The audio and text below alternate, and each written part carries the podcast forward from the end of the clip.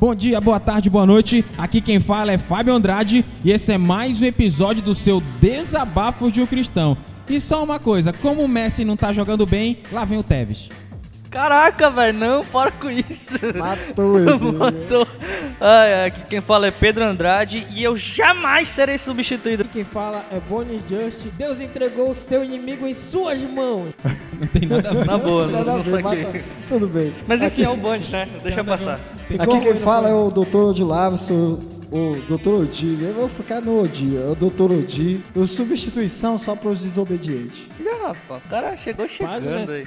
Ficou bonito o negócio aí. profundo, né? É, então, Tem Bonde, que começar bem, filho. Tem que começar bem. então, Bonde, tu já sabe que tu vai ser substituído, né? Porque tu é. Já era Pô, pra filho, já era. Lá em Samuel, 1 Samuel capítulo 8, é, a Bíblia nos conta uma história muito interessante, né? Nos conta a história que Israel pede um rei.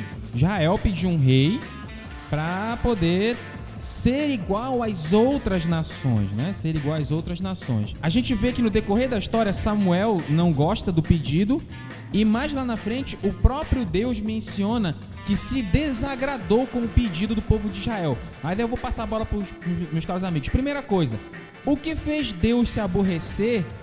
Na- eu, eu tenho minha opinião formada. Vou pedir de vocês, sendo que em Deuteronômio capítulo 14, capítulo 17, do versículo 14 ao 20, é autorizado que Israel peça um rei. Quando entrasse na terra prometida, quem, se habilita a falar por que Deus se aborreceu? É, Eu posso começar falando a minha parte. Um dos problemas, assim, eu posso até concordar com a indignação de Israel, quando chega pedindo um rei. Primeiro porque os filhos de Samuel, por sinal, desculpa a minha opinião, Samuel cometeu um, um dos erros que a maioria dos nossos queridos heróis bíblicos cometeram, certo? Que de ah, teve o cara que, levant, que fez isso sobre Israel, levantou, mas todos eles, na grande maioria das vezes, falharam com os filhos. Samuel era um grande profeta, um excelente sacerdote, era homem de Deus, ouvia Deus, fazia a vontade de Deus, mas falhou com os filhos. Ali- filhos- aliás, eu, eu não conheço grandes líderes que são bons pais. Não, pai, é seu por- pai. É seu uma, pai. não, é por isso que eu tenho até certo medo de ser um bom líder, como pastor também que sou, né? De ser um bom líder e esquecer da minha família. Porque a primeira igreja que você cuida é da sua casa. Até Paulo fala Total. isso para Timóteo. Se você quiser conhecer o obreiro que vai ministrar numa igreja, que vai entrar numa igreja, vá na casa dele. Veja como ele trata a esposa, como ele trata os filhos. Certamente. Certo. Então, até entendo a indignação de Israel nessa situação de que eles é, estavam indignados pela situação que eles já faziam por propina, É, julgavam por propina. Mas aí vem a questão, a questão que eles não, nós queremos ser igual, igual aos outros povos. Aí pega. Eu acho, Porque- eu acho que a grande questão é essa, porque assim, Israel, desde, desde o princípio, o que Deus imaginou pra Israel é vocês são o meu povo. Então, tipo, sabe aquela coisa que mãe fala o tempo todo, ah, tu não é todo mundo? É, é o que a tua mãe diz pra ti sempre. Né? né? Toda mãe fala isso, cara. Fala sério. Tua mãe nunca falou isso pra ti, é, verdade, já falou. Ah, tu não é todo mãe, mas todo mundo tem o tênis novo, mas tu não é todo mundo, entendeu? Então era, eu acredito eu que seja muito disso, entendeu? Sempre tá lindo, né? Nunca é, tá feio. né? nunca tá feio. Mas é, olha só, porque assim, é, é, a questão da gente olhar para o povo de Israel e pensar dessa forma assim, poxa, nós temos autori- autorização para ter um, um rei. Só que tem que lembrar da questão.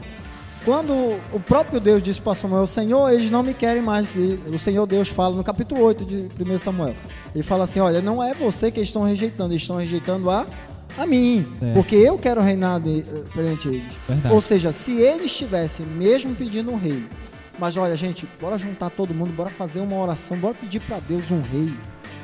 Não. Nossa, como essa história ia ser bonita, né, cara? Poxa, ia ser linda. Mas Total, não, é, peraí, nós queremos um rei, te vira. A gente quer um rei. E sabe qual foi o mais legal? É que o Queremos povo um pediu, o povo, o povo pediu sem sabedoria, o que foi que Deus disse? Não, vocês vão ter um rei. Só que esse rei vai ser um carrasco. Começa a fazer aquela vai listagem. do bom né? e do melhor do que vocês produzirem e vai. Agora, vai eu vou, e- eu vou- Vocês falaram muito bem aquilo que eu concordo, aquilo que eu também penso. Porque qual foi a questão? Israel foi permitido por Deus de pedir um rei, só que eles não queriam um representante somente, eles queriam um outro governo, eles não queriam mais o governo de Deus. Esse foi o problema pra mim. Nós queremos ser iguais às outras nações, ou seja, é, o que diferenciava eles é que eles eram governados por Deus. Era a diferença de Israel. Eles tinham um governo teocrático, teologicamente falando. Só que eles queriam um outro governo, um outro reinado. Teocracia. aí, né? Ele, aí que foi o problema. Saul era o homem certo para governar Israel e não Davi. Isso é. Eu tenho o meu ponto de vista e tenho meus versículos bíblicos guardadinhos, caso alguém discorde. Eu concordo contigo, cara. Não, eu concordo contigo. Ah, então só Porque Deus não.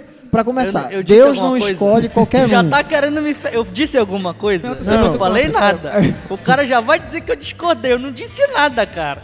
O Fábio, Não, o Fábio deixa eu só ele quer gerar aqui. polêmica, né? Ele é preconceituoso É? comigo, cara. Ele é polemic boy. Não, porque eu posso colocar da situação. Deus não escolhe qualquer um. Ah, nunca, nunca. Nunca escolhe qualquer um. Se ele jamais. escolheu Saul, ele escolheu certo. Ele escolheu o melhor que tinha. O melhor que tinha, na- não na situação de beleza. Apesar Aí- do homem ser alto, bonito, louro, lá, de olhos Ó, azuis. aí eu vou te dizer uma coisa. O negócio de ser o melhor que tinha, eu já discordo. Porque tem vezes, tem algumas situações em que Deus vai fazer escolhas que são preparadas pro propósito central Mas- dele mais lá na frente. Mas uma coisa, Deus só- escolheu de, é, é, mediante ao pedido do povo. Peraí, peraí, só uma coisa. Olha só. Vamos agora pro nosso bloquinho de anúncios. A gente vai tratar dessas coisas. Pra E dar uma suavizada, é, pra né? dar uma Dar uma suavizada no negócio. Aí sim, E hein? daqui a pouquinho, depois do nosso bloquinho de anúncios, nós voltaremos com a ascensão de Saul. Tá na hora.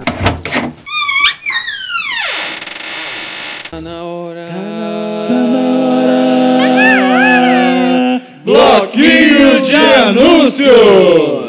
Aí galera, agora no nosso bloquinho de anúncios eu gostaria de começar aqui pelos nossos comentários no site, né? Primeiramente queria agradecer aqui ao Agno Marinho, mandou uma mensagem aqui falando do Macumbas Gospel, né? Aí, poxa, cara, vocês é, ficou muito bom o episódio, reflexão sobre as igrejas, muito, falou sobre isso, né? Muito obrigado, Agno Marinho, obrigado por você fazer parte, comentar. Queria também agradecer muito ao Marley Fortunato, né? Ele é lá do Rio de Janeiro, ele conheceu a gente pelo, por uma participação que eu fiz, um comentário que fiz lá no podcast do Café Brasil, ele viu né, o comentário e gostou, ele tá aqui com a gente, comentando bastante, comentou Go- Macumbas Gospel, comentou também aqui na é, A Vingança Nunca é Plena. E ele falou uma coisa interessante, ele falou assim, o Marley Fortunato diz assim, perdão, para mim, pedir perdão é deixar seu ego em segundo plano e demonstrar o seu amor ao próximo, assim como Cristo nos ensinou. Né? E é uma palavra poderosa que é pouco pronunciada. Então, aí isso aí é o comentário do Marley. Muito obrigado, Marley Fortunato, lá de terras longínquas, lá do Rio de Janeiro. Muito obrigado pelo carinho, muito obrigado por fazer parte desse projeto. Também quero agradecer a toda a galera que está comentando no, no WhatsApp, né? Queria mandar um abraço aqui pro Rafael Fonseca, tá comentando direto aqui no nosso WhatsApp, falando com a gente a todo instante. Muito obrigado, Rafael Fonseca, comentando, participando. Queria também mandar um abraço para Geile Lima. Ela tá mandou uma mensagem aqui no nosso WhatsApp dizendo: "Olha, gostei muito da da página. Ela é até aqui de Belém do Pará. Geile, muito obrigado pelo carinho. Queria também agradecer a Vanusa. Vanusa também tem participado com a gente aqui pelo WhatsApp. Então, a todos, você, a todos vocês que têm participado da gente, mandado sua mensagem, muito obrigado. A gente quer. O, o, DDUC é feito para levar uma palavra que edifique a todos. Né? Também quero também falar sobre a nossa página do Facebook. Que é lá www.facebook.com.br desabafos de um cristão. Vá lá no nosso Face, interaja conosco. É, mande sua mensagem. Gente, é muito importante a sua mensagem para nós, até porque é, nós queremos dê sugestão de tema, nós queremos saber o que você está pensando sobre o programa, queremos suas sugestões. Não se esqueça de também lá no nosso site desabafosdeumcristão.com.br Vá lá no nosso site, não deixe de passar, dar uma passadinha. Lá tem reflexão, tem lá falando sobre a gente lá na aba Quem Somos, tudo tá lá no nosso site. E também temos o nosso Twitter, que é DDUC Pod. Então vá lá no nosso Twitter, participe, DDUC Pod. E quero agradecer novamente a todos os comentários e dizer, meu amigo, não, meu amigo, minha amiga, galera do DDC, DDUC, não deixe de participar. A sua presença é de vital importância para esse projeto. Deus abençoe. E agora vamos agora para o episódio O Triste Caminho de uma Substituição.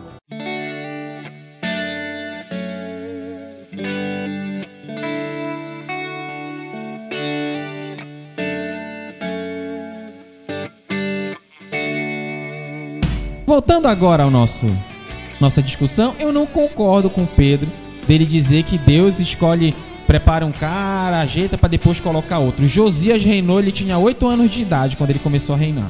E- Fez um excelente reinado. E Eu como diz, falar, o, e como diz o, o E brasileiro em si, ele foi macho. Foi macho para Renato. Com 18 anos, o cara fez a melhor e a maior revolução, meu amigo. Eu não sei se é com essa idade aí É não. com mas- 17 pra 18. E cara, só, só se, tu for, se tu for pensar desse jeito, presta atenção. Por que, que eu digo isso?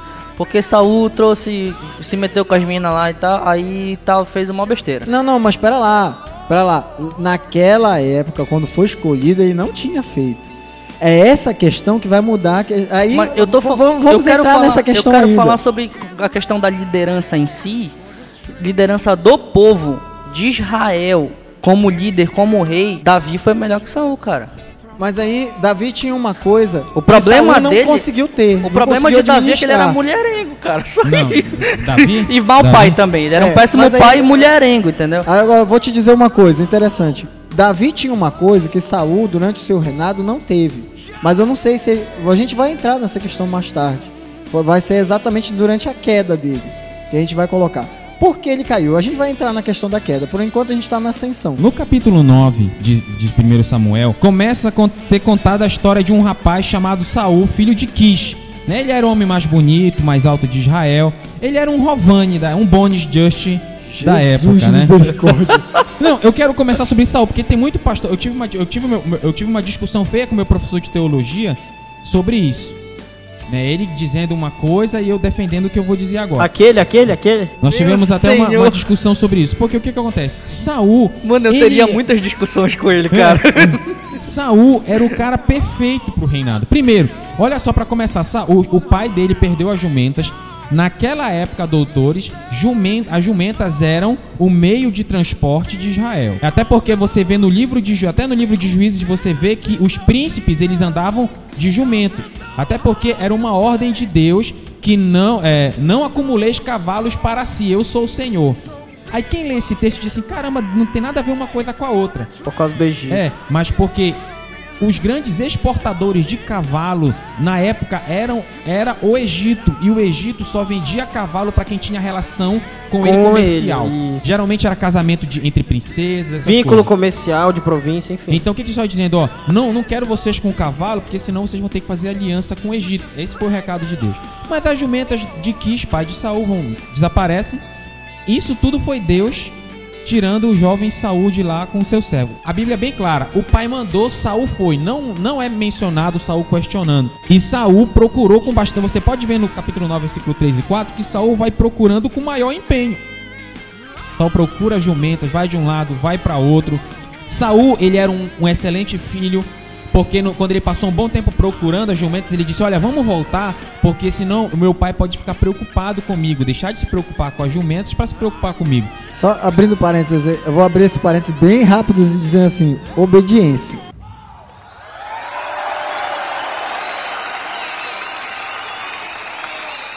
Então ele era um menino obediente. Ele era obediente. Ainda tem mais. Quando Saul ele procurou as jumentas do pai, no momento em que ele se encontrou em aperto, qual foi a primeira coisa que ele pensou? Ele e o seu servo, vamos buscar a orientação do homem de Deus. Então ele já tinha em mente que Deus era a solução para os problemas dele. Então você vê que ele tinha tudo, tudo era para caminhar para ser Jesus, filho de Saul.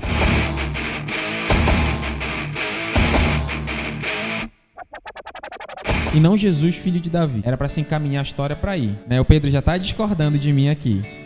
Mas vamos lá, eu vou. Eu, eu quero- guarde seu. Guarde. Eu, eu disse alguma coisa? Vocês me ouviram? Amigo, Ouvintes. você disse. Não, mas aí os, Mas os eu, ouvintes, desde os, os outros casts eu, eu concordo sempre contigo. não os ouvintes preocupa, podem eu- dizer assim: ah, não, mas o Fábio que edita o podcast ele cortou. Que o Fábio falou: não, eu não falei nada. Eu realmente não disse nada.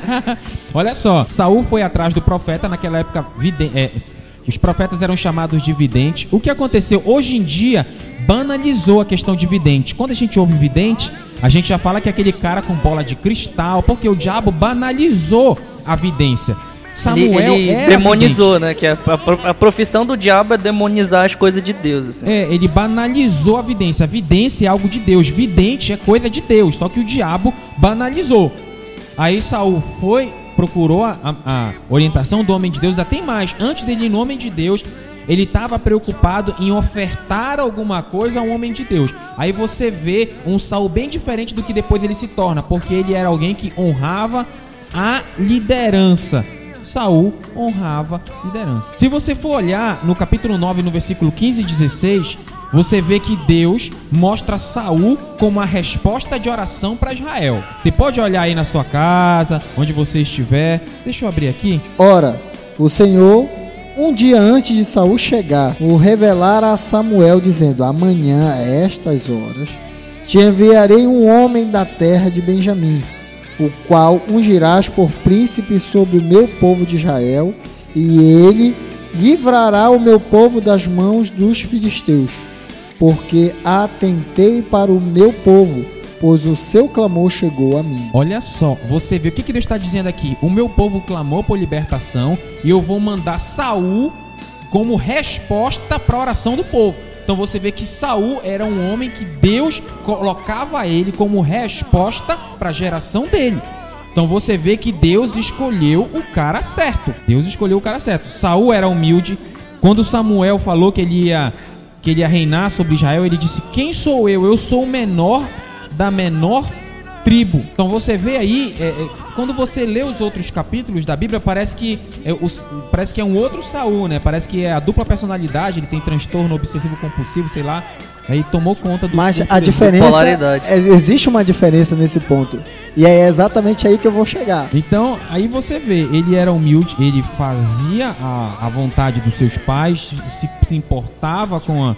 Ele se achou indigno de ser rei, tanto que foi. foi eu até foi até errado da parte dele. Quando era para ele ser ungido rei, ele estava escondido entre as bagagens, mas ele foi. Ele foi cheio do Espírito Santo, a Bíblia mostra isso. Lá no capítulo 10, versículo 10 de 1 Samuel, mostra ele sendo cheio do Espírito Santo. E no capítulo 10, versículo 27, quando as pessoas discordavam se ele seria um grande rei, o que, a Bíblia diz? Saul não deu ouvidos às palavras do povo e se fingiu de surdo. É isso que está na Bíblia. Então o que, que aconteceu? Ele era um homem sábio. Ele não se importava com o que as pessoas diziam. Ele se importava com aquilo que Deus dizia. É, mano, haters gonna hate. Quem odeia vai ficar odiando o tempo todo. A galera vai ficar falando mal, ficar dando boleta. Deixa passar. Não, mas se Beijinho pessoa... no ombro, meu. meu, Não, meu mas não, olha- a questão não é essa. Tipo assim, eu sempre falo isso, né? Tem Ah, pessoas que não são assim, Pedro. Tem, pe- tem Não, gente que não eu- gosta de ouvir isso. Eu, vai eu pelo menos pra assim, briga. eu já não ligo muito. Antes eu até que ligava. Porque a gente, de uma certa idade, a gente quer ser visto, quer ser percebido. Mas depois que você percebe que você não depende, por exemplo, eu costumo ter uma frase. Quando alguém começa a me atacar com palavras, dizendo algumas coisas, eu diz assim, eu dependo dele. Paga minhas contas. Ele paga minhas contas, ele, eu gasto o dinheiro dele. Não, então, meu Cara, amigo, não importa. É, Hoje eu tenho isso. Mas concordo que com uma certa idade antes, a gente tinha isso na cabeça, porque o colega, poxa, falava mal da gente e ficava meio acanhado. Mas assim, é questão do período da idade. Até então, é isso que eu tô querendo colocar. Saul tinha como a única pessoa que supria todas as suas necessidades Deus. Então não importava o que os outros falassem. Não, mas Exato. se você for olhar hoje a realidade da igreja é muito diferente da, dessa realidade que Saul mostrou. Saul estava interessado com o que Deus falava. Hoje em dia as pessoas estão interessadas com o que os homens falam, porque são os homens que compram CD, são os homens que dão oferta, são os homens que pagam jatinho, são os homens que pagam os amuletos. Mas é, aí, deixa, eu- deixa eu te falar uma coisa. diga, diga meu, Meu jovem. querido ouvinte, Micaías, diga meu- Micaías. Meu querido ouvinte, faça favor, você que tá no carro, encosta o carro, volta pro início do podcast, escuta toda a descrição dessa ascensão, não, do início não, depois do, do bloquinho de anúncio, volta toda a descrição da ascensão, presta bem atenção, você que tá no ônibus, volta também, faz o mesmo exercício, e você me responde depois nos comentários do site, se o Fábio não acabou de descrever, quando ele, quando ele descreveu Saul, ele descreveu Davi todinho. Verdade. Tu acabou de descrever todas as características que a Bíblia fala de Davi. Então eles tinham personalidades extremamente análogas, cara. Extremamente análogas. Entendeu? Então tu diz assim: "Ah, era pra ser Jesus filho de Saul, era pra ser Jesus filho de Davi". Deus tem seus planos, tanto é que os dois tinham ca- características extremamente semelhantes, Mas entendeu? peraí. peraí, não, não, Olhando peraí, por peraí. esse lado. N- Não, não, não era bem. Vai ti- começar olhando por esse não, lado Não é dele. bem assim, porque primeiro, primeiro, Davi foi muito. Deus moldou. Deus trabalhou. É claro, Deus ele moldou Saul, mas é muito mais claro a Bíblia mostrando Deus moldando Davi. Existe uma clareza maior na, na- nas situações de Deus moldando Davi. Tanto que você vê que Davi foi moldado por um urso. Por lutar por um urso, Davi foi moldado por lutar com um leão, protegendo as ovelhas. Davi foi moldado, foi moldado na guerra, con- na luta contra contra Golias. Então é muito mais claro, é muito mais nítido você olhando na Bíblia, vendo Deus moldando Davi. Saul já parece aqui um cara pronto, como um cara pronto. Eu acho que esse é o grande problema das pessoas que a gente acha que estão prontas. Que ni- ninguém tá pronto nunca, cara. Peraí, né? não. É, tem aquela situação também que eu posso achar, é a situação de emergência. Porque o povo queria um rei. Mas não tem aquela sabia. situação de emergência, não tem hoje no governo a medida provisória. É, né? O governo não vai aprovar ainda a medida provisória em cima para rolar o, o serviço e depois a gente coloca no, no Congresso para poder eles aprovarem e depois ser lei. Não é assim? Pois é, eu acho que o Saul nessa história foi a medida provisória. Não que o Fábio não esteja errado. Eu, não, não saberia, teria que perguntar pro próprio Deus qual a intenção dele. Mas aí, se a gente pensasse na, na história, no- num contexto geral, Saul foi a medida provisória e Deus molda. A gente, a gente convida ele Davi. pra um podcast outro dia, né? Oi? A gente convida Deus pra um podcast outro Não, dia. mas pra, pra fazer. Aí ele É. fala Não, com mas a eu, gente. eu não vou entrar nesse mas daqui a pouco eu vou dizer por que eu, não, por que eu discordo dos senhores. Mas você vê, vocês podem ver que Saul, ele era uma pessoa totalmente capacitada para o cargo. Eu, eu vejo assim, Pedro, Pedro, Odi e Bonde. O que que acontece? Uma pessoa, ela está, por exemplo, você estuda quatro anos. O caso do Odi estudou seis anos, né? Estudou seis anos para ser médico, eu estudei quatro para ser contador e o Pedro quatro para ser matemático. Estou terminando. É. Quando você termina de estudar é, medicina ou contabilidade, qualquer curso superior, você está pronto para trabalhar, mas não significa que você esteja com toda a experiência do mundo para ser o melhor cara. Você está pronto para começar o trabalho. O primeiro dia de trabalho foi uma luta, fiquei com tanto medo, será que tá certo, será que tá errado? Pois é, a me- mesma coisa eu.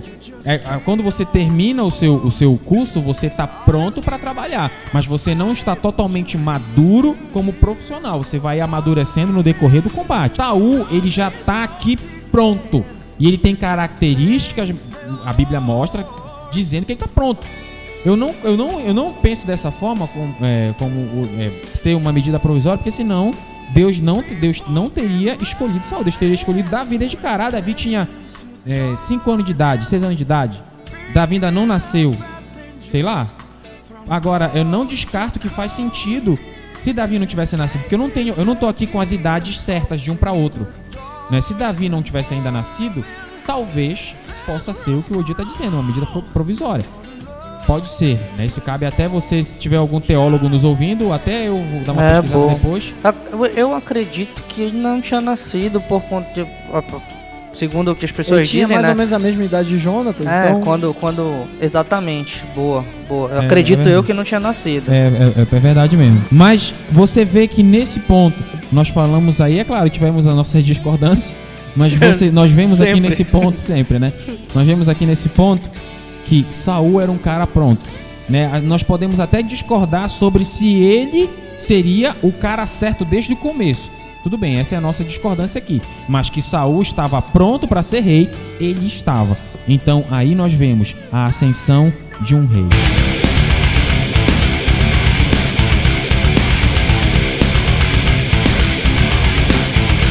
Então nós falamos a, a da ascensão de Saul.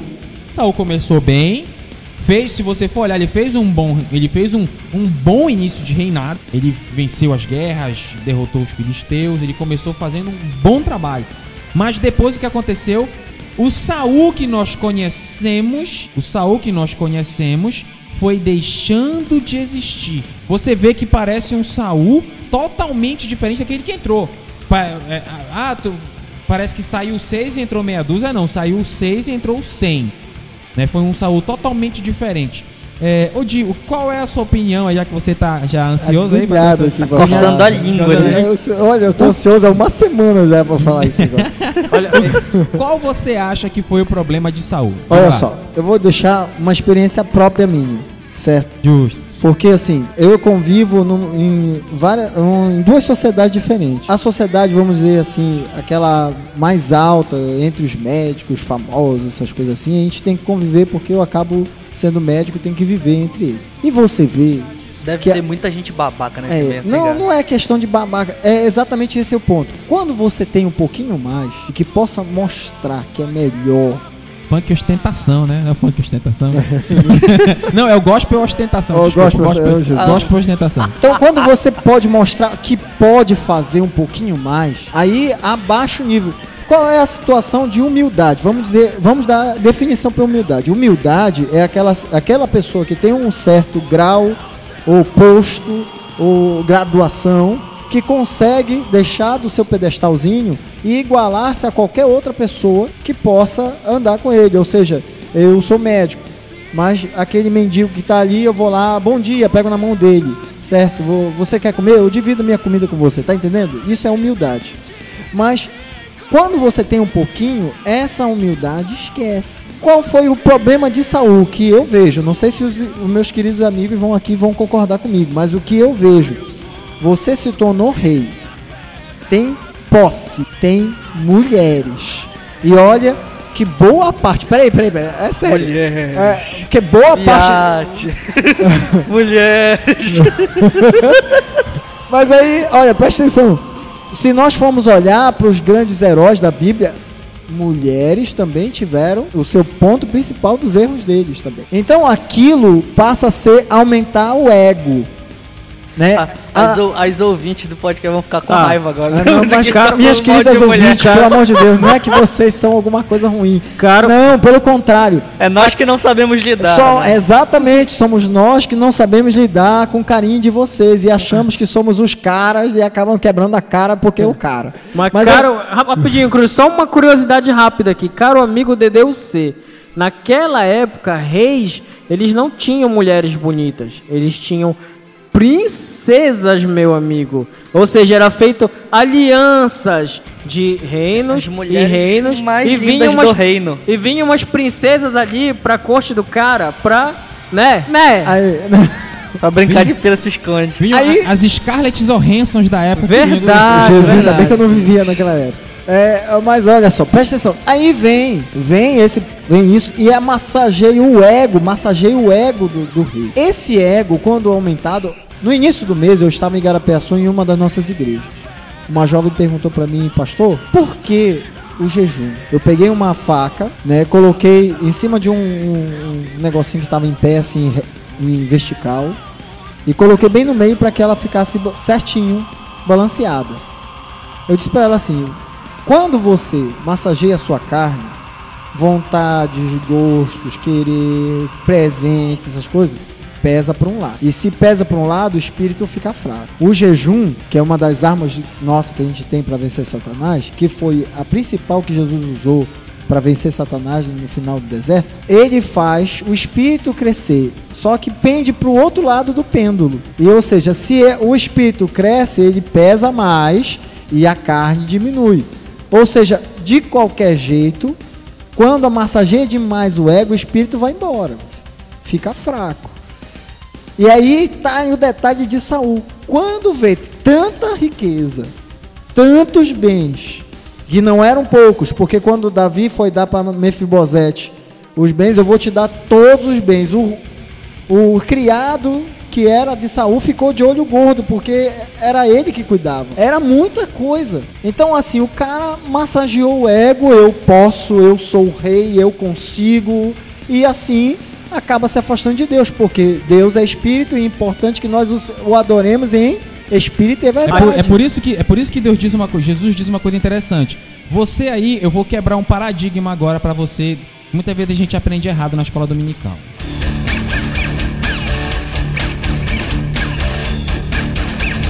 Tá vendo?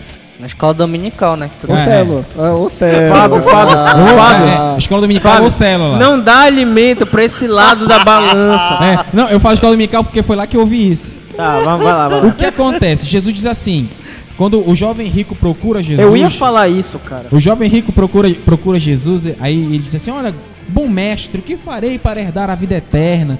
Aí Jesus disse: Olha, é, não Tu- matarás, não adulterarás, blá blá blá, essas coisas, que- essas coisas que os crentes não fazem. Aí o, o jovem rico, ah, tudo isso eu faço desde a minha mocidade. Jesus diz: Falta-te uma coisa: vende tudo que tens, dá aos pobres e me segue. É, Jesus chamou ele para ser um discípulo, quem sabe um apóstolo.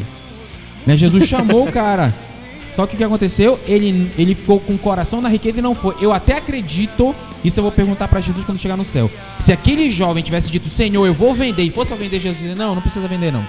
Eu acredito nisso. Eu também. acredito também nisso. Pode crer. Mas Jesus disse uma coisa assim, O olha, negócio ali meio Isaac, Não, se a assim. gente for olhar para Zaqueu, Zaqueu disse assim: olha, se eu tiver defraudado alguém, restituirei quatro vezes mais. Ele não fez, ele só falou. E Jesus, olha, a salvação já entrou nesta casa. E ele ainda tem mais, Zaqueu. é, ah, mas Zaqueu roubou. Não, peraí. Ele era o chefe dos coletores. Muitas vezes não significa que ele esteja roubando. Muitas vezes é o cara, o coletor, que tá lá roubando. Mas na época roubava, Fabinho, pelo Não, amor de até Deus. hoje Eu- rouba, eu- até naquela até época. hoje rouba, rapaz. Mas olha o que acontece. Jesus disse assim, ó, aí os discípulos, mas Senhor, quem vai ser salvo e tal?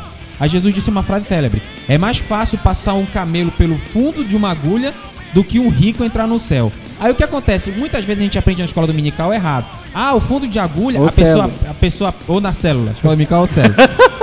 A pessoa. Deixa aí- rapidinho, deixa eu ver um parênteses. Gente, eu não sou Fábio, contra. Eu não, não sou alimenta contra, esse Porque lado. o pessoal vai querer me matar, cara. Eu não sou contra a escola dominical, entendeu? São só discussões que às vezes a gente acha, às vezes eu acho que o pessoal é ortodoxo demais e tal. É só, Não, eu tô, só tô colocando os dois lados da moeda pra Exato, poder o porque nosso, senão o pessoal, nosso todo mundo vai querer me coisa. matar. Vou chegar lá na igreja e vão dizer que eu sou, eu sou anticristo.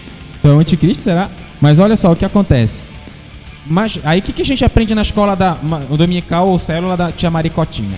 Ela diz assim, ó, o, o fundo de uma agulha. Então ela pega uma agulha de costura e diz assim, olha, é mais fácil meus, meus minhas criancinhas, meus jovens, o líder de célula, passar um camelo por este buraquinho do que um rico entrar no céu. Mas isso está errado, porque o, o fundo da agulha é uma porta que tem lá em Jerusalém que entravam os mercadores para fazer seu- seus processos. Então, o fundo da agulha é uma porta muito pequena. Você, leitor, você, leitor, você, ouvinte, coloque aí, porta fundo da agulha em Jerusalém. Vai aparecer a foto. Põe no Google. É uma portinha. Essa portinha não tinha como um camelo passar. Então, à noite, as portas principais de Jerusalém eram fechadas e ficava aberto só o fundo da agulha. Passava as pessoas, mas não passava o camelo. É por isso que Jesus diz: é mais fácil passar um camelo pelo fundo de uma agulha do que o rico entrar no céu. Mas o que acontece? Muitas vezes as pessoas, e eu também penso da mesma forma, Saul começou bem, mas foi derrotado pela ostentação. Subiu a cabeça dele. Tem pessoas que são excelentes servos, mas a partir do momento em que eles são munidos de alguma autoridade, eles se perdem. Ou então, enquanto eles estão passando por uma vida difícil, eles servem a Deus, buscam, oram, jejuam. Aí quando começa a dar tudo certo na vida, se, a- se abandona a Deus. É o mesmo caso do Rovani. É, é. Tá, tá- como tá bem abandonado. Não, sabe por que eu falo isso? Porque no meu início de profissão, há 10 anos atrás, quase 11, quando eu recebi meu primeiro salário, cara, eu era um, um cara do mundo. Quanto Assim, eu era? me Quanto- achei... quanto era a diferença? Não, não vou contar. não, posso até contar. Na época, eu, o meu primeiro emprego foi 4 mil reais. Né? Isso há 11 Dá- anos atrás dá era tempo- 11 dá anos dá atrás. tempo Mais de médico que 4 faz mil naquela época era muito dinheiro. Não, isso que eu tô falando. Há, há 11 anos atrás era muito dinheiro. Agora sim, é, quando eu- naquela época, se eu não tivesse cuidado da minha espiritualidade, e por sinal posso até falar que quase falhei, porque eu cheguei a maltratar minha mãe, cheguei a maltratar minha irmã, cheguei a me colocar, não, eu posso, eu consigo. Se eu não tivesse prestado atenção nisso, e as pessoas que eu amo não tivesse dito cuidado, se não tivesse olhado para mim, olha, você presta atenção, tá entendendo? Eu tinha até hoje, não estaria, quem sabe aqui. Traduzindo, tu tinha dançado, né, Cruz? Não, eu estaria como os outros colegas que até hoje eu não entendo como é que médico faz festa daquele jeito, que é meio, meio para mim assim é, ruim. Eu não, não sei nem te explicar como é, mas assim eu não, não me sinto bem, sabe?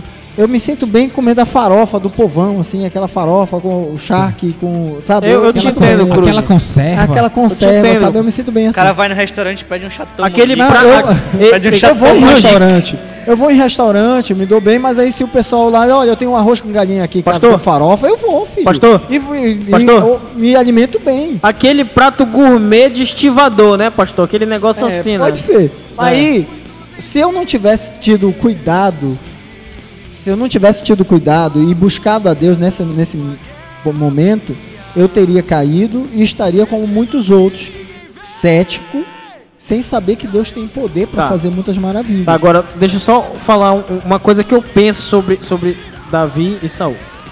É, Saul, ele começou bem, terminou mal. Davi começou bem e quase termina mal. Como assim, cara? Não, mano, mas é quase. Quase, sabe, mas sabe por quê? Porque Sa Saul não vigiou. É aquela coisa que o Odilavo está falando agora. Ele, ele atentou, né? Ou seja, ele ficou atento e vigiou a tempo. Entendeu? Então, pra ele, houve reparo e salvação. Não, pera aí. Só te falando. A gente não tá falando do mesmo Davi aqui. Não, Da- Fábio. Davi, peraí. Davi, Fábio. ele não, Fábio, ele não foi um, ele foi um péssimo pai com Adonias, com Absalão. Mas diga, diga, meu jovem, diga, Ei, diga. peraí, peraí, peraí. Então. Você tá falando de reinado ou da, do, do cara tá- como era pai? Não, Não, não, presta bem atenção. Ou tá falando do cara como um todo? Não, eu tô falando Não, agora que eu de vou- vigiar. Eu tô falando dos dois aspectos dos dois reis. De vigiar. Davi, ele. Saul, ele não vigiou. Ele começou muito bem. Foi. É o que foi que aconteceu. É, como foi dito. Realmente, a riqueza, o poder e. Como é que se diz? O astaton, né? Subiu a cabeça do cara. Real- É verdade. Isso foi, isso foi, acho que uma das coisas que o eu posso foi o, o que matou ele, porque no momento que foi lançada a profecia, né, da vitória, o que foi que ele fez? Não, eu vou lá fazer a parada, né? Eu vou fazer, não é necessário esperar o profeta. Eu vou. O que acontece? Eu, eu posso. E Davi, quando ele, assumi, quando ele assumiu, poxa, ele foi legal. Quando foi galgando e tudo mais, foi conquistando, foi vencendo. E teve determinado momento que esse eu posso dele quase faz ele cair também. Quando ele não vigiou. Não, Né, que ele a gente caiu. Ele caiu, mas ele soube assumir o preço e pagar o preço. Exata coisa, que- exatamente. olha só, o que acontece? A gente vai tratar, vamos tratar de Saul mais um pouco, de Davi um pouco mais quando a gente falar sobre a, a substituição. Mas o que eu acho interessante, é, Saul, eu acho que ele teve três pontos áureos para a queda dele. E eu vou dizer por que Jesus, se Saul tivesse uma outra postura, Jesus seria chamado de filho de Saul e não filho de Davi.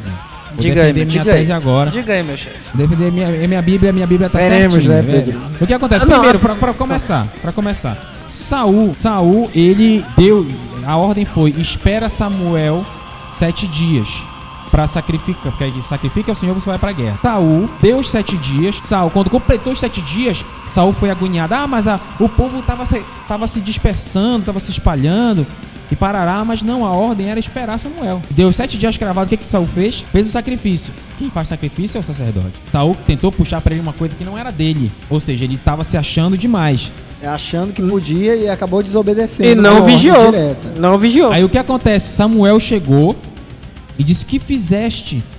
Aí Samuel, aí Saul, olha, você demorou e eu fiz. Detalhe, Samuel chegou logo em seguida. Ele Samu- tinha Sa- acabado de queimar o sacrifício. Samuel chegou, isso que eu falo. Muita vez Aí, gente. aí o pessoal lá na igreja reclama quando eu digo que chegaram atrasado porque estão dois minutos atrasados. tá dois minutos tá atrasado, Não, cara. Ele é- diz, diz que eu sou chato.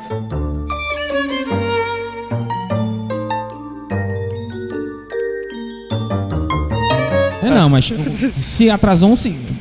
Deu sete horas, se deu sete horas e um segundo já tá Tá atrasado. atrasado. Eu também penso da mesma forma. Mas o que acontece? Era pra ele ter esperado, ele não esperou. Ele não esperou. Aí que entra o que eu vou dizer pra vocês, que eu, eu pela Bíblia, eu entendo que Jesus, filho, seria filho de Saul. O que, que Samuel disse? Ele disse, Saul, se tu tivesses me esperado hoje, confirmaria ao Senhor o teu reino para sempre. Quem falou isso foi o profeta. Por quê? Porque essa, essa era a intenção de Deus colocar o reino, estabelecer o reino de Saul Ah, para sempre. isso. Se o reino de Saul fosse estabelecido para sempre, Não ia existir Davi. Mas aí não a gente fica- o filho de Davi. É, é, é, mas tem que lembrar uma coisa. Temos que lembrar o mas também. Sabe de onde vem o mas também? Diga. O mas também vem lá de Jó. Satanás do- do- vieste lá, do- de onde vieste? Ah, de rodear a terra. eh, Viste meu servo Jó, meu, meu servo Jó, um servo bom, fiel, reto, temente a Deus e se desvia do mal, é? Pois é, mas também, Senhor. É exatamente esta questão que a gente tem que lembrar. Tem o mas também. Tudo bem. Eu até posso entender a tua ideia de que ele. Não, Davi. Aí era o mas também de Saul. Satanás exatamente foi cair exatamente nesse ponto para que ele caísse também. Tudo bem. Era o, é, naquele dia ia ser confirmado. Aí que entra a obediência. E Samuel a bem claro. cegueira da obediência, porque tem crente que diz que é obediente, mas não é cego obediente. Que cego obediente é aquele que não faça isso, ele não vai fazer. Se o cara disser que é pra fazer de um jeito, não, não, vou fazer do jeito que me disseram e pronto. E, e não foi um bom sentinela também, né, cara? E tem- ainda tem mais, Samuel disse. E teve outro ponto principal. Quando Israel saiu do Egito, é, atravessou o mar, eles estavam todos cansados e os amalequitas atacaram Israel. Quando Israel estava no momento fragilizado, estava, Israel estava sem armas. Ah, Flávio Josefo diz que as armas dos egípcios que estavam no Mar Vermelho foram para a praia e os israelitas pegaram as armas.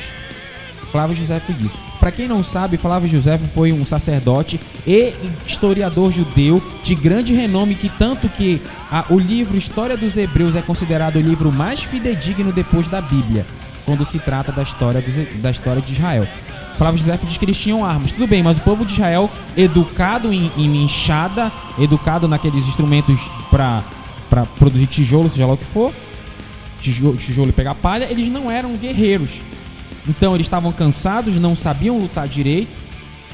E Amaleque atacou ele naquele momento de fragilidade. Aí Deus, naquele momento, em Êxodo, fez uma promessa: Eu riscarei a memória de Amaleque da face da terra. Então Deus deu essa honra para quem? Para Saul. Saul, eu dei uma palavra lá atrás. Então você vai ser o cara que vai responder a isso aí. Você vai derrotar, destruir Amaleque, todo mundo, meu amigo. Não poupa ninguém não. Aí Saul foi lá, derrotou todo mundo, mas poupou o melhor do gado, poupou as melhores especiarias, poupou o rei, ele poupou. Aí chega Samuel e diz assim: Ei, Saul, que barulho é esse de, de animais que eu tô ouvindo aqui? Que barulho é esse, hein, Samuel? Aí disse: Não, mas é o povo poupou o gado, poupou o rei, porque é, o gado foi poupado, as ovelhas, para poder sacrificar o Senhor. Aí Samuel diz aquela Olha essa frase. história da caronchinha. É, aí Samuel diz a frase Coisa célebre. de crente isso. Tem mais prazer o Senhor em holocaustos e sacrifícios do que em obedecer a sua palavra? Porque obedecer é melhor do que sacrificar. Tu é doido. Obedecer é melhor do que sacrificar. E Saul ainda tem mais. Saul, ele ergue, lá no capítulo 15, versículo 12 de 1 Samuel, mostra que Saul ergue um monumento em sua homenagem. Pode olhar lá. Olha, é interessante. Cara né? era mega Se Saul fosse né, uma velho? flor, ele seria um narciso. Só pra constar. Aí ele, ele ergue um monumento em sua homenagem. Saul mata todos os, se eu não me engano, 70, prof, 70 sacerdotes. Foram 70 sacerdotes. Se eu, se eu não me engano, eram 70 sacerdotes. Saul mata todos os sacerdotes porque ajudaram Davi. Saul ergue um monumento em homenagem. Saiu Saul só um desobedece a Deus. Quando Saul desobedeceu a Deus, não eliminando Amaleque, Samuel disse: Pois eu não vou para a festa solene com você. Aí Saul diz assim: Não, roga ao Senhor teu Deus. Ele não diz ao Senhor nosso Deus. Ele diz: Roga ao Senhor teu Deus que me perdoe. Aí conversa vai, conversa vai. Ele diz: Não, eu quero que você vá, Samuel, comigo, porque você tem que me honrar na frente das pessoas, Samuel. Você tem que me honrar na frente dos anciãos. O que importava para Saul era a honra do homem. Esse Saul totalmente diferente daquele Saul que a gente viu no capítulo 8, capítulo 9. Um Saul totalmente diferente. Saul foi se transformando naquilo que Deus não queria. Deixa eu colocar aqui uma coisa interessante. A questão da ob- desobediência, a desobediência sempre gera um, um preço. Esse preço não tem volta. Vai ter que pagar por ele. E É a co- geralmente, é eu concordo é meus, né? meus queridos colegas e até os ouvintes que estão ouvindo aí, que, que toda vez, toda vez, toda vez que a gente faz alguma coisa que desagrada a Deus, certo? E quando a gente vê que está errado e não quer pedir perdão, porque teoricamente nós não, eu quero subir na minha mão. Não, eu sou eu. Mas eu fiz errado pra com Deus, mas não quero pedir perdão porque eu sou eu. O ego tá massageado. Mas eu sou o Fábio. É, eu sou. Piada Pois é, interna aqui. Quando tá esse ego massageado e não quer pedir perdão pra Deus, ele tem que arranjar um bode expiatório que peça perdão pra Deus. Eu tenho um exemplo de uma, uma irmã da minha Aquele igreja. jargão. Ora por mim, irmão. É, exatamente. Eu tenho uma, uma irmã da minha igreja que o marido dela se desviou. Menino. Menina, ela se desviou. Mas é, ela pegou, continuou na igreja, serve ao Senhor, trabalha na igreja e ele desviado. Toda vez sai pro trabalho, ama a esposa, tudinho, graças a Deus, pelo menos a, a esposa ele re- respeita direitinho. Aí, aí a questão é o seguinte: um dia ela achou de não andar caracterizada como crente. Né, aquela saia, aquela blusa, ou- ousar um pouquinho, deixar uma roupa um pouquinho mais ousada. Quando ela vestiu, Menino. quando ela vestiu a roupa e apareceu na sala, o marido vem cá, já te desviaste, Ih, rapaz. já tá deixando Deus, para com isso, mulher, para com isso. Ele ficou desesperado. Por quê? Porque a mulher que pedia perdão por ele, e ele tinha certeza que estava protegido porque ela orava por ele, tá entendendo? Então, a pessoa que desobedece e não quer pedir perdão por causa do seu próprio ego, tem que achar um bode expiatório. É exatamente o que acontece com Saul. Eu não quero pedir perdão porque eu sou rei, eu tenho que ter o Samuel porque ele pede perdão por mim e Deus me livra da, da situação. E ainda vou dizer mais, Saul, Samuel foi um. Nesse, nesse final de carreira, ele foi um péssimo sacerdote, no meu ver. Porque Deus briga com Samuel por causa de Saul. Deus disse assim, ei Samuel, até quando você vai ter pena de Saul? Eu já escolhi outro. Vai ungir o cara, vai atrás do Davizinho lá. Então, Deus, já- Deus ele, Sam, é, Saul, Samuel estava tendo pena de Saul, estava apoiando Saul e Deus, Deus tem que intervir, e brigar com Samuel. E Samuel, você tem que, Ah, mas você tem Fábio, que me honrar. Mas Fábio, Honrar assim, é a mim, não é Saul. tudo bem, eu entendo a situação de Deus, mas assim, é, põe-se no seu lugar. Você trabalhou aquela pessoa, você ungiu, É verdade. uma hora, é, poxa, vou tentar mais uma vez. A gente tem é, humano, o ser me- humano, não é a digo mesma coisa. Deus. É a Tu mesma coisa pode- que Moisés pode fez te com o esquecer- povo, cara. Tu não pode esquecer que ele era sacerdote, um pastor, basicamente. Então, ele não vai desistir, cara. É, fazer como isso. o próprio é aquela, Moisés, né? a- a- é, é aquela centésima ovelha, aquela, aquela que se perdeu, entendeu? Então o pastor vai atrás, ele, Ele tenta. vai até os é que últimos nem- recursos. É a É mesma que nem, coisa foi que nem como- Abraão fez quando, quando tava no Sodoma e Gomorra lá. Ah, e se tiver um justo, se Jesus, tiver dois, Jesus, lá, pô, ajuda, aqui viestes. Quer dizer, até o último instante ele acreditou, cara. Não, peraí, não. E eu vou dizer uma coisa, eu entendo que esse é o problema da igreja brasileira também. Porque muitas vezes, é isso que o Di falou que tem que tomar. É o meu pensamento, eu acho que eu vou apanhar de vocês três aqui. Mas o que acontece? Eu acho que esse é o pensamento que muitas vezes acaba com os ministérios na igreja. Porque o que acontece? A gente tem que tentar trabalhar no cara. Mas se o cara não quer, a gente não pode ficar destruindo a obra em detrimento de um cara. Por exemplo, Não, a gente concordo. vê. A gente vê o seguinte, já tem um ministério aqui, tem um ministério de, de, de louvor. Aí o ministro é o, o- líder, o líder sabe que tem um ministro lá que é um safado, é um mentiroso, compra não paga, é bate na mãe. Aí eu brigo com o cara, aí mas aí eu em vez de eu tomar uma atitude mais drástica, eu não vou deixar ele no ministério não, porque poxa, ele é meu é meu amigo. Não, ele, poxa, eu treinei o cara. Eu batalhei no cara, beleza. Batalhou o Não. cara, trabalhou o cara, mas tem que Deixar uma tomar coisa atitude clara com o aqui. cara. Isso é um sentimento humano, todos nós temos. Mas se recebemos ordem de Deus, é diferente. Aí tem que entrar a questão da obediência cega. Foi o caso, foi o caso de Samuel. Samuel Certo. tinha ouvido e não como, obedeceu. como Davi assumiu o trono, isso não era problema de Samuel. Vai lá e unge, pronto. Eu tô aqui, Senhor, eu Ah, tô sim, ungindo. sim, a gente não tá dizendo Isso é aqui problema que, de que- Deus. que Samuel tava certo ou que ele tava errado. Não, tô mas dizendo aí que é um não. sentimento É, é como se fosse é, isso, não, não é Não, sentimento que eu ia falar, era tipo Não, um, um não instinto entendendo, de, eu de um dizendo. sacerdote, É entendeu? o tô instinto dizendo de um que agiu sacerdote. É um instinto de um sacerdote. Não, eu tô dizendo que ele agiu errado. É um- Eu, eu, não, eu sei, eu tô, como eu tô te falando, assim, certo, errado, não é isso que a gente tá que eu tô falando. Nem que o Odin, nem que o, o, o Rovani aqui. A gente tá dizendo o seguinte, isso é um instinto do sacerdote. Eu, por exemplo, todo mundo vive do papai, o sonho do meu pai é me ver pastor. Eu não tenho saco pra ser pastor. é, Não eu- tenho. O cara, ah, meu Deus, o pastor passou na rua e nem me viu, não falou comigo, eu vou sair da igreja. Você seja feliz. Vá embora e não perturbe mais a minha assim, vida. eu pensava assim. Não eu enche mais o meu vezes. saco, entendeu? Me ofereceram o pastorado quatro vezes, eu disse não, não, não, não. uma hora, Senhor, agora tu não tem mais opção. Agora tu é pastor. É, eu não, não, tive eu mais já jeito. falei que aqui na igreja, eu, eu não quero que me rebaixem, eu sou arcanjo. Menos, menos do que isso não, não menos vai, né? do que isso eu não quero. Mas o que, o que, o que acontece? Eu, eu vejo assim. Até Ô, útero profético passa, né? Até- não, até o útero profético. Gente, o que eu acho um absurdo é que as pessoas. Ah, tem uns cinco ministérios: pastor, mestre, apóstolo. é, tem mais os outros dois. Goku. Profeta. O que acontece? É, ah, a pessoa, não, Deus está restaurando os cinco ministérios. Amém, mas todo mundo é pastor. Cadê o resto, né? É, ah, ah, se o cara dá uma boa palavra, é pastor. Não, que pastor, cara. Não desrespeita os caras, eles são apóstolos. Ah, a gente já tem é É a febre do ouro gospel. Mas a gente não vai nem entrar nisso. Mas o que eu quero dizer é uma coisa. Tipo, O que acontece? Quando Saul desobedeceu a Deus, veio a palavra: Saul, porém, agora não subsistirá o teu reino. Já tem buscado o Senhor para si um homem, Segundo, o segundo seu coração, e já lhe tem ordenado o Senhor que seja capitão sobre o seu povo. Portanto, não guardastes o que o Senhor te ordenou, ou seja, a obediência. Ainda tem mais. Eu vou dizer uma coisa que talvez seja até polêmico que eu vou falar. Eu tô polêmico hoje. O Fábio polêmico. ele tá tomando meu lugar no podcast. Só que eu faço É, isso é, aqui? O- rapaz. o, o que acontece? Não, Eu- ele eu- eu quer uma discussão assídua, mas ele ainda não conseguiu, entendeu?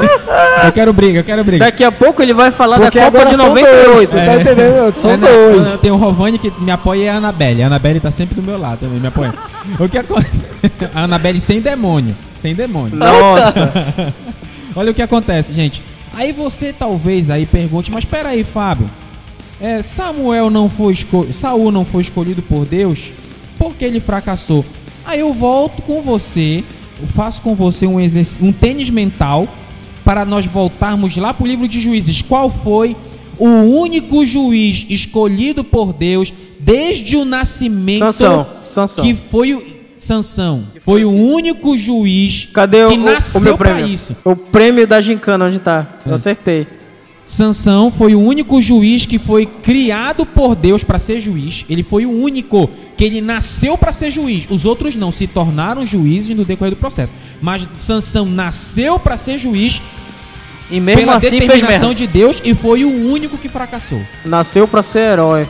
Olha só, Sansão foi o único juiz que nasceu determinado por Deus para ser juiz, escolhido por Deus desde o nascimento e foi o único que fracassou. Por quê? Porque vem a simples e doce verdade do evangelho. Se você não, Deus quer, mas se você não quiser, a coisa não vai. Também entra o ponto que eu falei ainda, Não, pouco. não é ele questão não, se não quiser. Não, é o se não obedecer. Não, é o e livre não vigiar, varão. Não, aí já é mas, obediência. obe- mas obedecer é a escolha, cara. é, Obediência é, é escolha. escolha. Tudo bem. Não, olha, Martinho, é. né, não sei se foi Martinho Lutero, acho que foi Martinho Lutero que diz assim: sem Deus não conseguimos, sem nós Deus não fará. Não sei se foi Fábio, Martinho, muito boa, muito não se foi. Martinho Lutero que disse, foi um desses Fábio, avivalistas. presta bem atenção. Sabe por que, que eu digo vigiar? Porque Satanás teve o atrevimento de tentar Jesus no nível 5 de Super Saiyajin depois de 40 dias de jejum. Não, é sério o negócio. Imagina o próprio Deus na Terra fazendo 40 dias de jejum. Se liga, varão. Se liga no nível. Não, mas porque deixa eu deixar claro o cara uma coisa. tava soltando um som Porque Satanás ventas, achou velho. que 40 dias Jesus, ele podia tentar Jesus por causa da fraqueza carnal. Só que Exato. Satanás tinha um problema. Ele, ele tem esse problema. Ele ainda tem esse probleminha da situação espiritual. Jesus estava 40 dias e estava com fome, carne, sofrendo. Mas o espírito dele estava forte. Tanto é que o primeiro ataque dele é sobre as pedras em pão, né? É. A primeira, a primeira Pegou ideia logo dele. na carne, mas o espírito de Jesus estava forte, certo?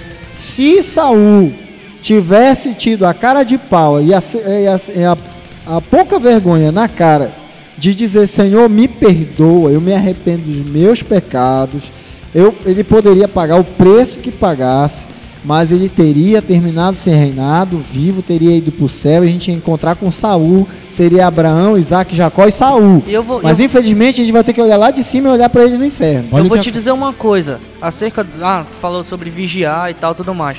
Só que tem, eu já vi muitas vezes acontecer com líderes mega ultra powers aí que todo mundo acha que o cara é mega safo. Jimmy Swagger. E o, boa, aí o, o cara vigia, ele conhece tudo isso, ele vigia, só que ele faz uma escolha, entendeu? Benny Mesmo, mesmo que a pessoa esteja vigilante o tempo todo, pecar ou não pecar, obedecer e não obedecer é uma escolha, entendeu? O cara pode estar vigilante, mas escolher errado. Quem está em pé, Entendeu? cuide para que não caia. Porque Cuide para vezes, que. Exato. Muitas vezes é uma linha muito fina que pode separar o céu do inferno Se tu for pegar cristã. assim, Muito ah, é fino. vigilância, o cara Muito não fino. vigiou. Então todo o problema do cristão vai ser problema de vigilância. É muito superficial tu dizer, ah, foi vigilância, entendeu? A gente tem que ir mais fundo no negócio. Só, ó, ó, só uma coisa, é, o que para fechar essa questão sobre a queda de Saul, a pior coisa que aconteceu com Saul foi que Saul perdeu o Espírito Santo.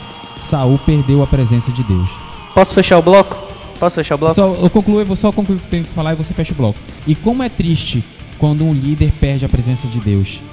Quando Verdade. um líder perde a unção de Deus. E como é triste a gente olhar que no Brasil o que mais tem hoje são líderes que perderam a presença de Deus, Exato. que perderam o Espírito Santo e estão só uma casca lá, pregando uma palavra de não sei quem, prometendo coisas em nome de Jesus que não tem condição de cumprir. Esse é o grande problema. Pessoas que prometem coisas em nome de Jesus que não vão cumprir, porque perderam o Espírito Santo Exato. estão só uma casca lá. Pode concluir, Pedro. É Pensem- cego pensem guiando no- cego, né, meu amigo? Pensem nos maiores líderes aí do- evangélicos cristãos do Brasil, é desses caras que a gente tá falando. Mas o que. Pra fechar o bloco, Fechar o bloco. pro pessoal não dizer que eu sou o príncipe da discordância aqui, É o Micaías.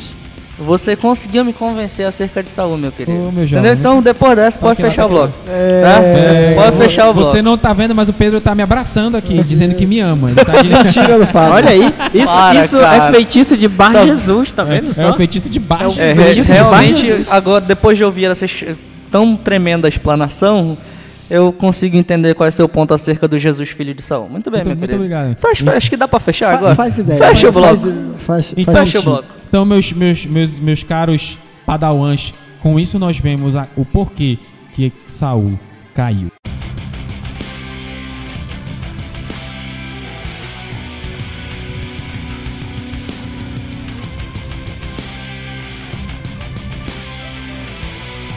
Você aí, ouvinte do DDUC, você já viu em sua igreja uma pessoa que é extremamente capaz no trabalho de Deus, mas ela escolheu ser inútil? Desculpa a minha expressão, escolheu não render. Ah, tem um monte, cara. O quanto é, é, é comum hoje, Odi, uma pessoa que é totalmente dotada de capacidade, dotada de dons e talento, mas não rende nada, não rende um- uma, ba- uma pipoca pantera? Eu, eu, Nossa! eu fui assim durante muitos anos da minha vida. Não, mas isso tem um, um problema. Isso tem um porquê. É objetivo. Eu estava até ministrando na igreja esses dias e o seguinte, que se a gente não tiver uma motivação para fazer a obra de Deus e um objetivo para fazer a obra de Deus, você além de se querer, se for um líder, você que que está me ouvindo aí e for um líder, não tiver uma motivação adequada um objetivo bem trabalhado para fazer a obra de Deus, vai passar vergonha, vai fazer besteira. Vai fazer besteira. Então tem muitos exatamente por quê? Porque o pastor olhou, "Cê- acho que você é capaz, né? Venha pra cá, vai- você vai assumir. Unidune. Unidune, Exatamente. mas tem, Cara, Fábio, tem esse muito. bicho tem cara que toca alguma coisa. Vem pro ministério. Vem pro ministério, é. Ele Aí tem- chega lá, sem objetivo, sem motivação. Olha aí. Eu não sei pra que eu tô tocando, pra que eu tô pregando, pra que eu tô ensinando. Não tem motivação. Sabe que eu, eu fico- eu fico pensando, já vou passar aqui pro Bones. O que acontece? Muitas pessoas, é, é isso que o Di tá dizendo. Muitas pessoas não, não sabem o que estão fazendo ali. Tem uma música aqui, não sei quem é que canta, que é Perdidos na Casa do Pai. É o Elas. É o Elas, né? Eu até gosto desse grupo, eu acho bacana. Não sei se acabou. Coloca no fundo aí. Eu vou botar uma música do Elas Editor, aí. vai lá, por favor.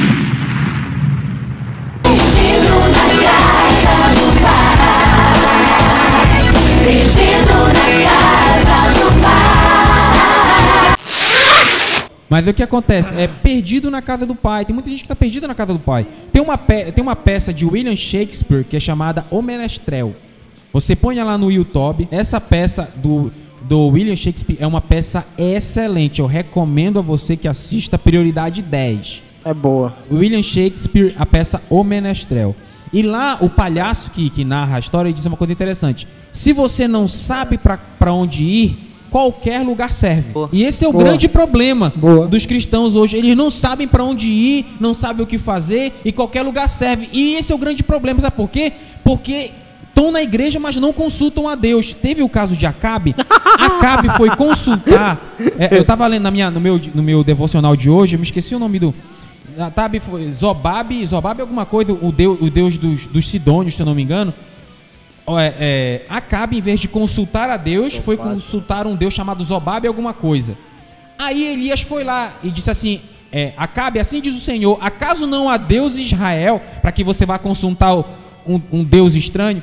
Ou seja, muitas vezes os crentes estão na igreja, não buscam orientação de Deus, não buscam uma palavra de Deus, não buscam ler a Bíblia, e estão perdidos no ministério, perdidos na igreja, perdidos na liderança da igreja, Verdade. perdidos no apostolado, perdidos no pastorado, perdidos no, mi- no ministério de louvor, perdidos no ministério de dança, no ministério de ensino, por quê? Porque não sabe para onde ir, então qualquer lugar sabe. Por quê? Porque falta alguém, falta cada pessoa olhar para o céu e dizer: Deus, me dá, me ajuda. Agora, agora uma coisa que eu fico preocupado não é aquele crente que ah, vem para a igreja, senta lá no- no- na nave da igreja. Não, eu fico preocupado com a liderança. Aquela liderança que não tem a motivação e o objetivo para onde ir.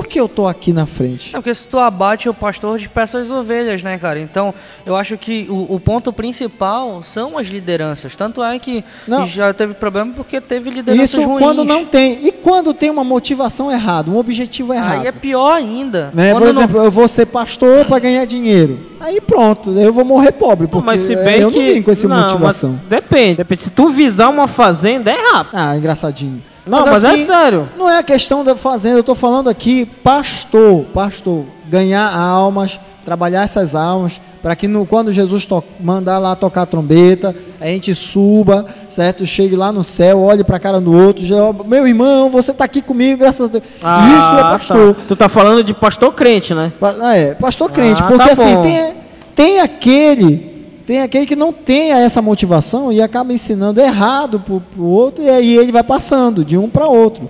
Eu vou, eu vou dizer uma coisa aqui, né, teve uma, uma procissão uma vez aqui, posso falar o nome do santo? Claro, meu amigo. pode Pode, ser, pode. São Domingos de Gusmão, que é Fala o padroeiro daqui do bairro. Fala o que o senhor quiser. que eu quiser. Posso falar? Ó, eu vou Fala. falar besteira. Pode falar, o que quiser. Que inclusive nós do Dedeu se admiramos muito, né? o- Os católicos que são gente que tem muita fé, que é É pessoal verdade. bacana que, acompanha a gente aí. escuta também, que eu concordo que vai ter católico também no céu, porque tem católico que Pode não crer. adora ídolos e adora somente a Deus. Tem Pode crer. é, que católico mais crente do que crente. Quem É crente, verdade, é verdade. verdade. Total. E na procissão de São Domingos de Gusmão, eles estavam falando assim, só, olha, nós não adoramos ele, nós veneramos. Eu não sei aonde, que dicionário ele viu que é diferente adorar e venerar. Também não, Certo? verdade.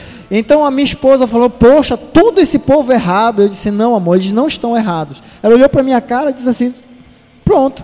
E o meu marido endoidou, como é que eles não estão errados? não, amor, eles não estão errados, eles aprenderam errado.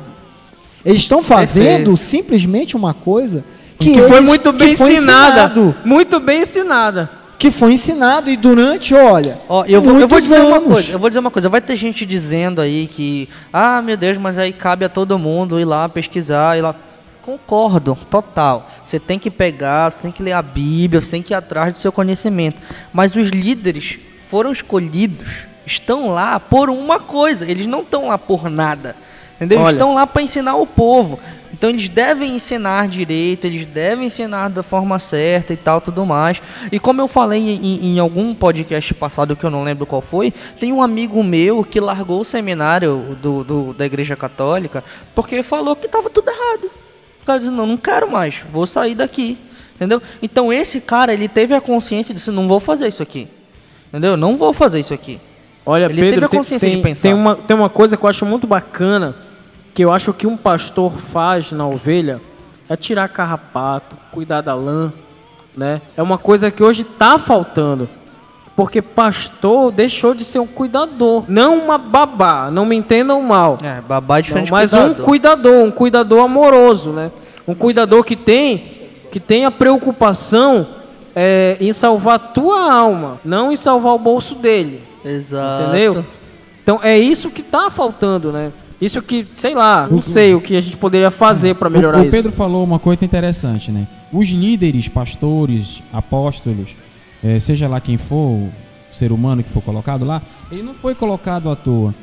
Ele tá lá porque Deus viu nele e capacitou ele para que ele pudesse orientar. É, é como um professor em sala de aula. Por que o professor tá lá na frente da turma? Porque ele tem um pouquinho mais de conhecimento e ele sabe como compartilhar esse conhecimento e ele tem um, um tem ou deveria ter Obrigado. Eu ia fazer esse comentário. tem obrigado. ou deveria ter a, a sensibilidade de não somente passar a turma, é, passar a turma o conhecimento, mas ver aquele, aquele aluno que está lá, meio capengazinha, e fazer com que ele acompanhe a turma, fazer com que ele cresça.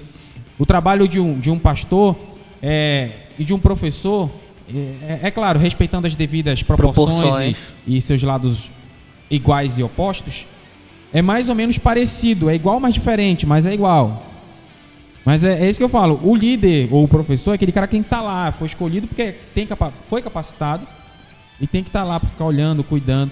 Agora, o que me parece hoje, é, eu até brinco hoje que eu, eu, eu, eu, eu disse isso num, até num cast passado, que a- eu descobri que a Bíblia está incompleta. Eu vou, eu vou acrescentar um versículo na Bíblia, que tem, tem um sexto ministério. Tem pastores, né, é, mestres, Isso é forte, apóstolos, profetas, e tem mais um que eu não lembro. Professores. Não deve ser tão importante assim porque eu não lembro. Como é? Professores. Não, já Não, foi não. de mestre. É mestre. Mestre. É, não, é não. Mestre, apóstolo, profeta. Tem o sexto ministério, que é hoje o mais, o mais utilizado dentro das igrejas, que é o ministério de babá. Ministério Super Nani. É o ministério super nani. Hoje Tá em dia tem que eu ser sou, super Eu sou que nem o Tony Stark, eu deixo as coisas mais Se legais. você quisesse ser cheio do Espírito Santo, vá pro cantinho O da Fa- disciplina. O Fábio é o Capitão América e eu deixo as coisas mais legais. Eu sou o Tony Stark. É engraçado, né? O que acontece? Hoje em dia você não pode mais, por exemplo, todos nós aqui, nós fomos forjados no ministério no calor da batalha. Nós éramos, nós era, nós éramos pressionados, até injustiçados no ministério, nós já fomos. O, o Odi que o diga foi um cara que eu acompanhei a história dele, e na verdade foi ele foi um dos primeiros a me dar oportunidade no trabalho da igreja, foi o Odi. É até uma, uma alegria muito grande ter ele aqui é, participando com a gente nesse episódio. Mas o que acontece? É, hoje em dia você não. Se uma- um, um membro do, do, do ministério faz alguma coisa errada, se você briga com ele, ele torce o berço e vai embora, vai para outra igreja. Porque hoje em dia é, é- é o ministério o ministério babá. Você tem que ficar, "Ah, não, meu filhozinho, ficar alisando. Pra quem não tá vendo, eu tô alisando o banco aqui. Não, meu filho, não pode. Não, mas isso. Tadinho, é coitado. Não, mas isso Dá logo um peteleco no é meio uma do realidade. do paved. É uma Fofoca realidade. não é de Deus. Não se você matar, é pecado.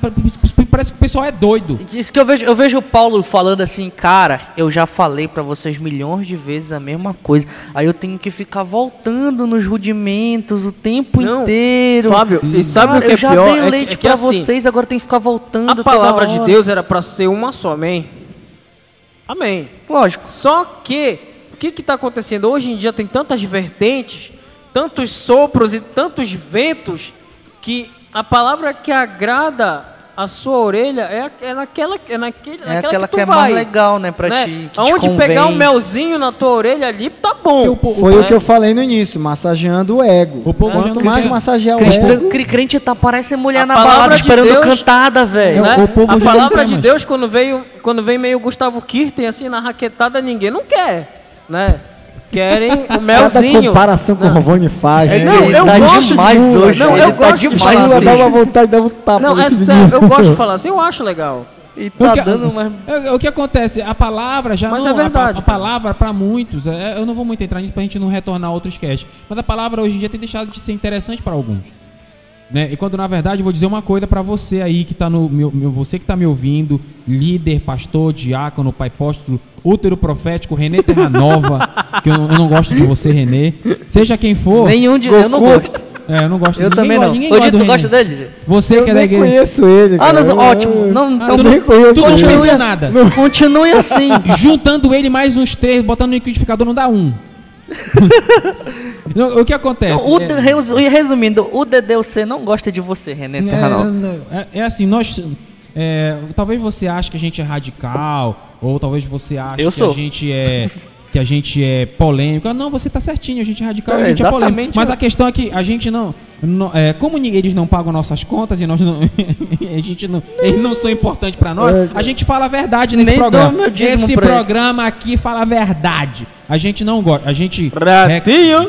rec- A gente reclama daquilo que a gente vê que tá errado. Exato. Tá errado. Se nós. é, E a gente é crítico. Se eu, se um dia eu estiver errado, ou qualquer um da equipe, você ouvinte, se algum dia nós do DDUC cometermos algum erro, falando alguma coisa, alguma inverdade de alguém, tenha certeza que nós, no mesmo mo- no próximo episódio, nós vamos nos retratar, vamos passar e-mail, mandar flores, menos putalhas. Por favor, por favor, se vocês verem a gente falando alguma besteira, manda e-mail, fala pra gente, Não, mas- porque a gente não tem problema nenhum em dizer que a gente É, errou, não mas tem pra você nada, dizer nada, que tá não. errado, que a gente tá errado, você É, tem que provar que a gente é, tá não errado. dá, meu Deus. Não, vocês falaram um monte de merda. Porque o que, o que acontece, gente? Não- não hoje, em, hoje em dia, hoje em dia, é muita, é muita, é muita coisa que esses líderes grandões, esses bambambãs fazem, que muitas vezes você não sabe. Por que muitas vezes a gente sabe? Porque no- no- o nosso apóstolo ele é do cordão. Né? A gente fala da, do cordão. da panelinha da galera. Então ele vê as coisas. A gente, ele é nosso nosso discipulador, né? O Odi também é, é pastor da. Ele é, eu posso dizer, né? É uma igreja que mora no nosso coração. Ele é pastor da Assembleia de Deus, né? O Odi Lavos está aqui com a gente, pastor da Assembleia de Deus. O Rovani é, é pastor da Igreja dos Mormons. Ele é. É pastor da igreja evangélica do último gole. Mas eu- pra você ver como. Eu vou dizer uma coisa pra você que você não A sabia. Seug, a não, pra- gente, caros amigos do DDUC, isso é uma notícia de, de cunho de utilidade pública. Pra você ver como muitas coisas acontecem debaixo do pano e você não sabe. Você sabia que a Globo, a Rede Globo, está procurando os pastores evangélicos pedindo ajuda porque a novela Babilônia está um fiasco? Você sabia disso? Pode Eu recebi um- um uma mensagem no celular com isso. e isso é verdade, procuraram o nosso apóstolo. A Rede Globo aqui de Belém do Pará procurou o nosso apóstolo, ele foi lá na sede da Rede Globo. Eles estão desesperados porque a novela Babilônia não dá audiência e eles querem saber dos evangélicos, eles querem o apoio dos evangélicos para dar audiência para a novela. Não, eu, eu acho uma cara de pau tremenda. Eu Não, tenho a solução. Cara de meu pau, Deus, tenho- cara. Isso é sem tenho- vergonhice, rapaz. Cara, Isso Eu é tenho uma solução pra esse problema. Diga, cara. meu amigo, diga. De- de- de- Bota tira- uma campanha na novela. Partiu. Bota Já um- foi, velho. Bota um pastor fazendo sabe, uma sabe o que eles ficam, campanha sabe o que eles ficam dizendo também? Que a novela, a Babilônia, é mais ou menos os Dez Mandamentos. Tem- não tem quase diferença. É igualzinho, igualzinho. Eu- é, é isso que eles estão dizendo. É um absurdo você pegar. Ah, é, é claro, é, prepara- o, pastor Joia, que foi o nosso discipulador e é pai do Pedro, disse uma coisa interessante. Meu pai. O grande problema, muitas vezes, muitas vezes nós crentes, é o que é o seguinte: o que, a história de- dos Dez Mandamentos, em uma hora você lê tudinho. Aí como é que vai fazer 150 capítulos de uma coisa que você lê em uma hora?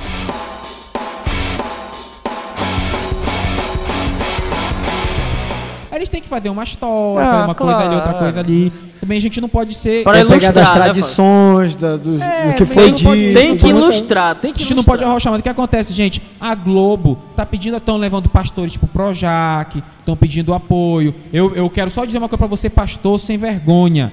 Não se venda pra Globo. Não se venda pra Babilônia. Fábio, Fábio. Não me vendi pra Babilônia. Não me vendi. Não assista essa porcaria. Eu digo pra minha noiva, digo pro pessoal aqui na igreja. né, Ninguém vai assistir esse negócio. Assiste os 10 mandamentos. Assiste o ratinho, mas não assiste essa porcaria. não assiste. Ratinho. O, grande problema é que a, a nós, a igreja, a gente tem que se posicionar. Sabe que a gente é muito abestado pro mundo. Aí o pessoal faz esse monte de merda, coloca homossexualidade na, na novela. é, a Fernanda Montenegro afundando a carreira dela naquilo. E um monte de besteira acontecendo. Aí E diga-se de passagem, é uma atriz Uma- fenomenal. ela, é, uma- ela é excelente. uma atriz digna de Oscar. Ela é excelente, ela É, é, não, ela quanto, ela excelente. quanto atriz, eu acho ela intocável, impecável, incomensurável. Agora, esse último papel dela tá ridículo. Agora, o que acontece? Aí o, o pessoal faz toda essa, mer essa merda, desculpa a expressão, essa merda toda, aí vão, ah, evangélico. Aí os evangélicos, ah, aí o, o presidente da Globo me chamou, Ai, o, o gerente de não sei mais das quantas. Ai, o, o governador. Aí fica igual um, um cachorro com rabo entre as pernas, fica se, se vendendo pra esses caras, quando fica com uma- um pirizinho pedindo dinheiro, quando na verdade são esses caras que tem que vir pra igreja, porque é aqui na igreja que nós temos a bênção do Deus de Israel, a bênção dos Deus de Deus. Eles têm que vir atrás de nós. Exatamente. Ei, ei, parafraseando V de Vingança aqui. Quem já assistiu V de Vingança de vocês? Eu vi. Todo mundo já Eu viu? Eu gosto muito desse filme. Mu- Eu Não, é, Eu nunca vi, é bom, é? É sensacional. Tu tá perdendo tempo. Devia parar de gravar e assistir agora. É mesmo, é? sensacional o filme. O povo não deve ter medo dos seus governos. Os governos Governo devem ter medo do seu povo. O governo É. deve ter medo do Isso seu é povo. excelente. Aquele filme é É, muito Pedro, É tu tem que falar isso em rede nacional, velho, que vai todo mundo pra rua, velho. Ah, tá passando direto o filme aí, todos os Tempo canais aí, passa, dentro, entendeu? fora. Eu vou dizer uma coisa aqui, eu vou, eu vou dizer a frase do pastor Júnior. Ele não está aqui na gravação, é, literalmente por atestado médico. É, tá. E você, inclusive você que nos ouve, ore pela, por ele, que ele, é, ele tem um pouquinho de Ele uns tá com problemas, probleminha aí. problemas de tal. saúde, ore pelo, pelo pastor Júnior. A Karen também tá com. A Karen é ministra de dança, né? E, e líder de célula, né? Então hoje ela, dançando por horas aqui no ensaio, acabou machu- se machucando um pouco. Por isso que ela não pôde estar aqui gravando com a gente. Mas é. Utilizando a frase do, do pastor Júnior, muito cuidado, porque para cada Saul tem um Davi. Mas é então, verdade. se você não fizer o trabalho direito, se você não valorizar o chamado de Deus, Deus vai tirar você e colocar um Davi. A Bíblia, Jesus diz uma coisa interessante assim que muitos são chamados, mas poucos escolhidos. Por que Deus é injusto? Não. Porque muitos são chamados e poucos escolhidos? Porque muitos são chamados, mas poucos fazem questão do chamado. Se você aí não fizer o seu trabalho direito, a Bíblia diz mais: maldito é aquele que fizer o trabalho do Senhor relaxadamente. Aquele que põe a mão no arado e olha para trás não é digno do reino dos céus. Se você aí, líder de célula, líder de ministério, pastor, diácono, presbítero, seja quem for, arcanjo, Vice-Deus. vice-deus, se você não Secretário do próprio Deus. secretário, é, É. vice-governador, Útero profético. se você não fizer o trabalho de Deus, se você não obedecer a Deus, Deus vai tirar você e vai colocar alguém no seu lugar, porque para cada Saul tem um Davi e Deus tem um compromisso com o seu povo, com a sua igreja, porque gente, é do trabalho de Deus, é do povo de Deus que a gente está falando. E esse negócio deve ser sério. Agora, aí eu entendo muitas das vezes porque nós temos tantas denominações evangélicas. Ah, só te cortando, fizeram um censo em 2012. Em 2012, quando fizeram o levantamento, tinham 32 mil congregações diferentes. Em 2012, tinham, existiam 32 mil congregações diferentes. Imagina Ministérios hoje. diferentes. assim. É, é, igreja é, batista não sei das quantas, igreja semear não sei das quantas. Igreja evangélica, Jesus é lindo e cheiroso. É, várias, 32 tipos de igreja. Eu já vi 32 essa mil coisa. tipos. Para ter uma ideia, eu, ah, nesse ponto que o Fábio falou, eu entendo porque tem tantos ministérios. Porque tem aquele ministério que cresce um pouquinho e acaba esquecendo daquele povinho que está lá no breu, na, na sarjeta, certo? Não, eu não vou para lá porque lá não rende. Eu, eu tive o desprazer, eu vou falar para você, meu amigo, De ouvir uma parada Certo. dessa, né, Cruz? de, de ter estado lá do pastor que começou a obra na igreja onde eu, eu- onde eu trabalho hoje, que nós estávamos conversando com outro pastor e nós íamos abrir uma igreja numa das ruas mais, mais perigosas do, do bairro da Terra Firme, onde a gente mora. E lá, quando a gente estava falando pro, pro pastor, a gente vai abrir um aqui para ganhar as almas, tem boca de fumo ali, boca de fumo ali, a gente vai, vai lá em cima no- na boca de fumo para ganhar esse, esse povo drogado aí para Jesus.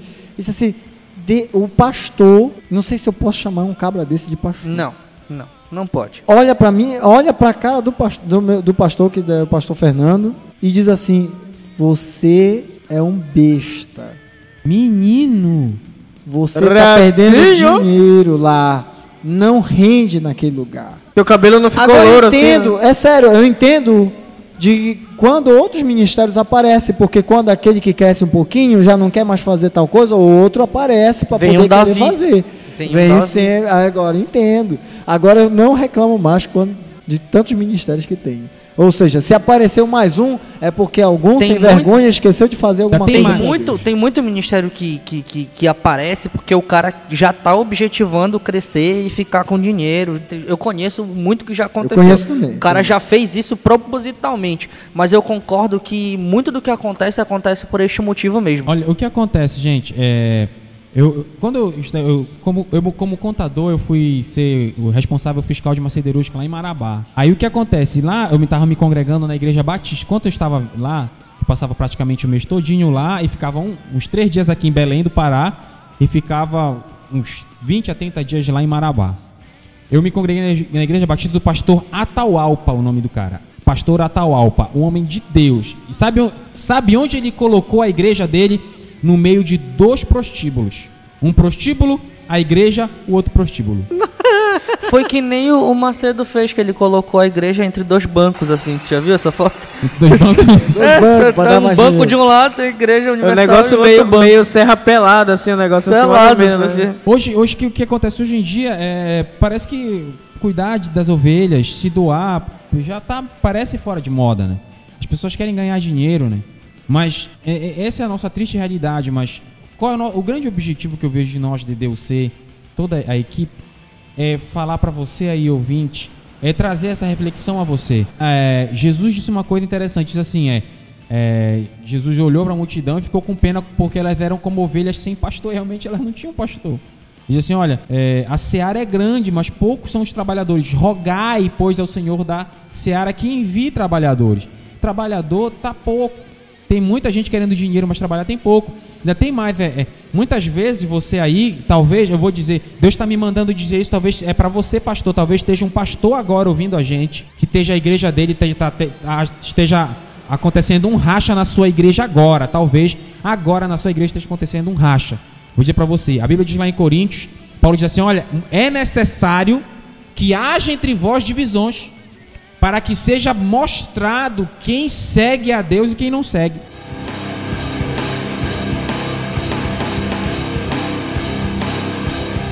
Porque muitas vezes Deus permite que haja divisões da igreja, ministério rache. Por quê? Porque Deus está separando o joio do trigo. Exato. Então muitas vezes você acha que, meu Deus, a igreja está rachando, eu vou ficar só com 10 membros. Amém. Mas faça a obra de Deus. Ainda que fique com dois membros, três membros.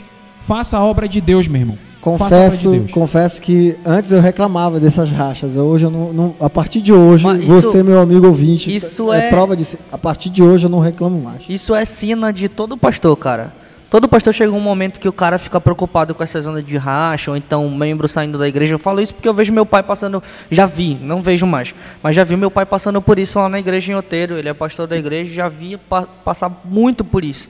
Mas como o Fábio falou, cara, não se preocupe com isso. Não se preocupe com Deus está separando, está deixando as pessoas que vão trabalhar com você de verdade, que foram selecionadas por Deus para ficarem com você para poder ganhar de fato os doentes, porque Jesus não veio para quem tá são. É, como, como diria, como disse o próprio Jesus e até o Odi vai se familiarizar. o- os sãos não precisam de médico. Exatamente. de Tem, médico. tem alguém que tá de boa assim, vai no teu consultório lá? Não, Não, vai ninguém, né? Não, Não pode. ninguém. Não Eu- faz sentido. E eu vou e eu digo mais pra você. Pode até não ter dor, mas tá com medo de alguma coisa, de ter É, alguma o cara tá doença, alguma coisa, tá com uma doença na cabeça. É, o grande problema nosso é que a, a- a- a- hoje as pessoas usam a medicina como medicina corretiva e não medicina preventiva. É verdade. As pessoas só procuram quando estão com problema, né? Muito vai- dentro da igreja. As pessoas só procuram quando estão com problema, mas não procuram pra ficar prevenidas por alguma coisa.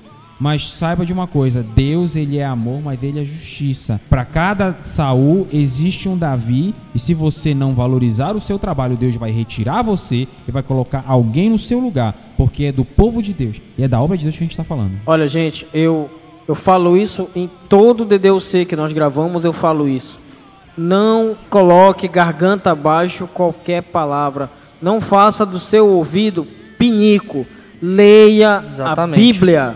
Leia a palavra de Deus. Busque esclarecimento na Bíblia. Você tem um pastor que lê a Bíblia e dá uma explicação, amém? Mas vê- ele acabou de falar o versículo, vá lá na sua Bíblia, pegue, leia, acompanhe, faça a leitura junto com o seu pastor, né? Não, não, não, não vá engolindo vômito que sai do púlpito. Não faça isso. Leia a Bíblia, conheça a palavra de Deus. Amém? Eu nem, eu nem acredito no que eu vou indicar agora. Eu, eu vou- tô falando sério, eu não acredito no que eu vou indicar agora. Mas acho que uma, duas, máximo três semanas atrás, o Porta dos Fundos lançou um vídeo que eu não sei, não lembro direito o nome, não sei se é pregação, alguma coisa assim. Eu sei que o plot do vídeo é o seguinte: tem um pastor na igreja, eles vão zoar o tempo todo, né? Mas aí a gente retira o que é bom. Tem um pastor na igreja pregando e tipo ele lê um, um versículo assim, tipo, é, e Deus criou os céus e a terra. Lá Gênesis 1, né? No princípio que o Deus e tal, e ele inventa uma explicação completamente maluca para aquilo. Completa, ele vai dizer assim, não, porque isso significa que você tem que dar o dízimo maior e não sei o quê. Coisas completamente sem nexo. E tem muitas vezes que é exatamente isso que acontece dentro da igreja. Então, sabe o que você faz? Vai lá e não é para você assistir e, meu Deus, minha vida acabou, não vou mais ser crente. É para você retirar exatamente essa mensagem e presta atenção nisso que o Bones falou agora. Existem muitos, muitos líderes que guiam os seus liderados, as suas ovelhas para o abismo. Entendeu? Então você é precisa cego, do é seu cego conhecimento. cego. Eu lembro uma vez que veio um convidado aqui, né? Que, que o- um- nós recebemos um pastor aqui, um matemático, não sei se o, o apóstolo Fábio lembra do, do, do pastor matemático que veio aqui. Ele era um chinês, na verdade, né? Era um coreano. É tudo igual, cara. Não é, do cara, não é. Ah, dando Cara, mesmo, ele vai. fez a pregação dele toda baseada em matemática. Eu saí vendo o número daqui, cara, da igreja. é sério. E Jesus não falou. Quer dizer, a matemática falou. Então, você, meu irmão, pelo amor de Deus, pelo amor da caronchinha, procure pessoas que, que tenham, na verdade, uma palavra de Deus para você, né? Não uma palavra do estômago, né? Do vômito para fora. Deixa, eu- deixa eu levantar. Não, fala aí, fala Não, aí. pode falar, Pedro, pode falar. Deixa eu levantar uma coisa aqui pra gente pegar o plot inicial de novo, né? Pegar o fio da meada novamente. Perguntar pra cada um de vocês, começando pelo bonde que ele tá falando hoje. Por quê? Por quê? Qual foi o fator principal para que houvesse a, sub, a substituição de Saul por Davi? O que que Davi tem, que Davi tinha, que tem, que a Bíblia cita que, que Saul não tinha? Ah, meu amigo, isso aí é muito fácil. Diz isso aí. é fácil demais. Davi errava, porém ele procurava redenção dos pecados dele. Boa. Ele procurava dobrar o joelho dele e falar: Deus, eu errei, mas eu quero acertar. Vamos, Saul vamos ver se tem fez alguma isso. opinião diferente. Eu digo. Eu acho que todo mundo vai falar a mesma coisa. minha opinião não seria tão diferente, mas posso dar até um exemplo. Quando Jesus chamou no capítulo 18 de Mateus uma criança, né, no meio dos discípulos, ele disse: olha, quem não quiser ser que nenhuma essa criança. A criança, a Bíblia não fala se ela era rica, se ela era pobre, se tiver. Por quê? O que acontece com a criança? Se ela errar e perceber que alguém viu o erro dela, seja rica, pobre, mendiga, de qualquer Verdade. jeito, ela chora, né, eu errei, vai, vai, você vai levar um castigo, não, e começa, certo? Não importa a situação que ele esteja, A minha filha faz certo? isso. Era a vantagem de Davi sobre Saul, porque Saul, ao invés de tentar deixar o ego de lado, Ele tentava consertar por É? ele a cagada, né?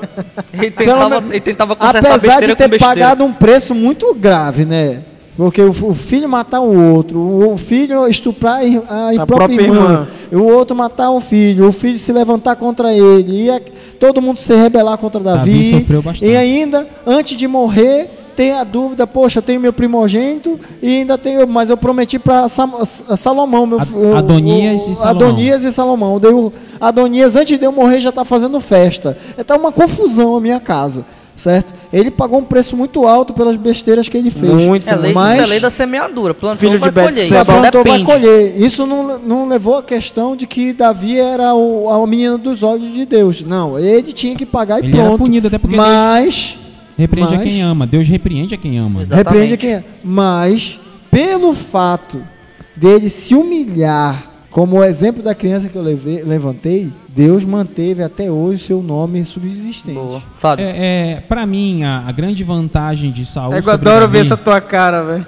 é, a grande vantagem de Saul sobre Davi é, é, é semelhante à vantagem de Caim de Abel sobre Caim. Eles te- é, é, são, são, são coisas semelhantes. Resumindo em poucas palavras, a prioridade de Davi era Deus, assim como a prioridade de Abel era Deus. Para Davi a prioridade era Deus. Tanto que qual foi o, qual era o projeto da vida de Davi? Trazer a arca de Deus para Jerusalém. Não, não, mas eu vou, vou agora você um pouquinho contra. Nem sempre foi.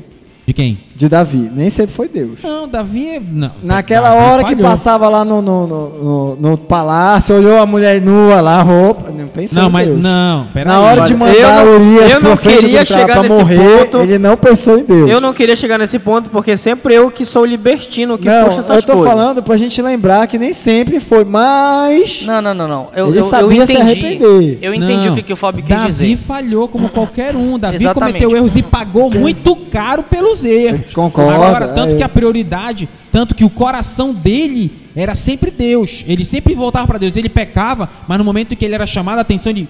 Qual foi a uma das profecias mais inteligentes da Bíblia? A profecia de Natã com Davi. Olha, Davi existia um homem pobre que tinha uma ovelhinha. Exatamente, Dormia sensacional. com ela, ficava com ela. Aí um homem rico, em vez de tirar do dele, pegou, mandou matar a ovelhinha do pobre que não tinha nada a ver. Que esse homem morra. Aí, aí Natan, esse homem és tu. Tu tomaste a mulher de Urias o Eteu. E Urias era um dos homens mais fiéis de Davi. Fiel, E ele era. Eteu, ele não era israelita, ele era Eteu. E Davi teve. E Davi matou o cara. Assim como Joabe mat- matou. Matou é. a- matou a massa, matou é. Me fugiu o nome do, do chefe do exército de Saul, que era um homem Abner. íntegro. Não, é Joabe matou, matou Abner. Joabe matou Abner, Joabe matou Amassa, Joabe matou muita gente na traição, Davi também matou. Mas Davi reconheceu o erro dele. E esse erro dele com Betseba fez com que, mais lá na frente, Salomão se revoltasse. Mais lá na frente, culminou porque o, o grande Aitofel, que era o conselheiro de, de, de Davi, De Davi. Que, que era possivelmente... Aitofel, ele era um homem tão sábio que, naquela época, quando ele falava, as pessoas achavam que era Deus falando.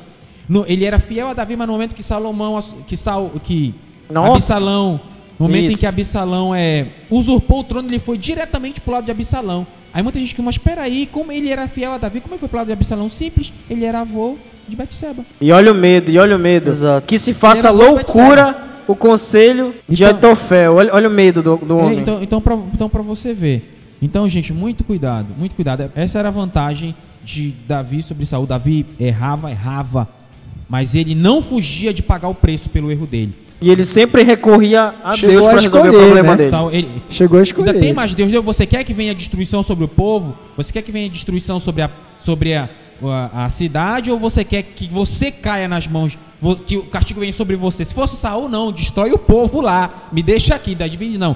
Que, caia, que a justiça venha sobre mim. Eu prefiro cair na mão do Deus vivo. Davi diz, não, me castiga, mas não mexe com o povo. Ai, e os anjos Isso ainda dizem ai, né? É. Então, gente, é, esse era Davi.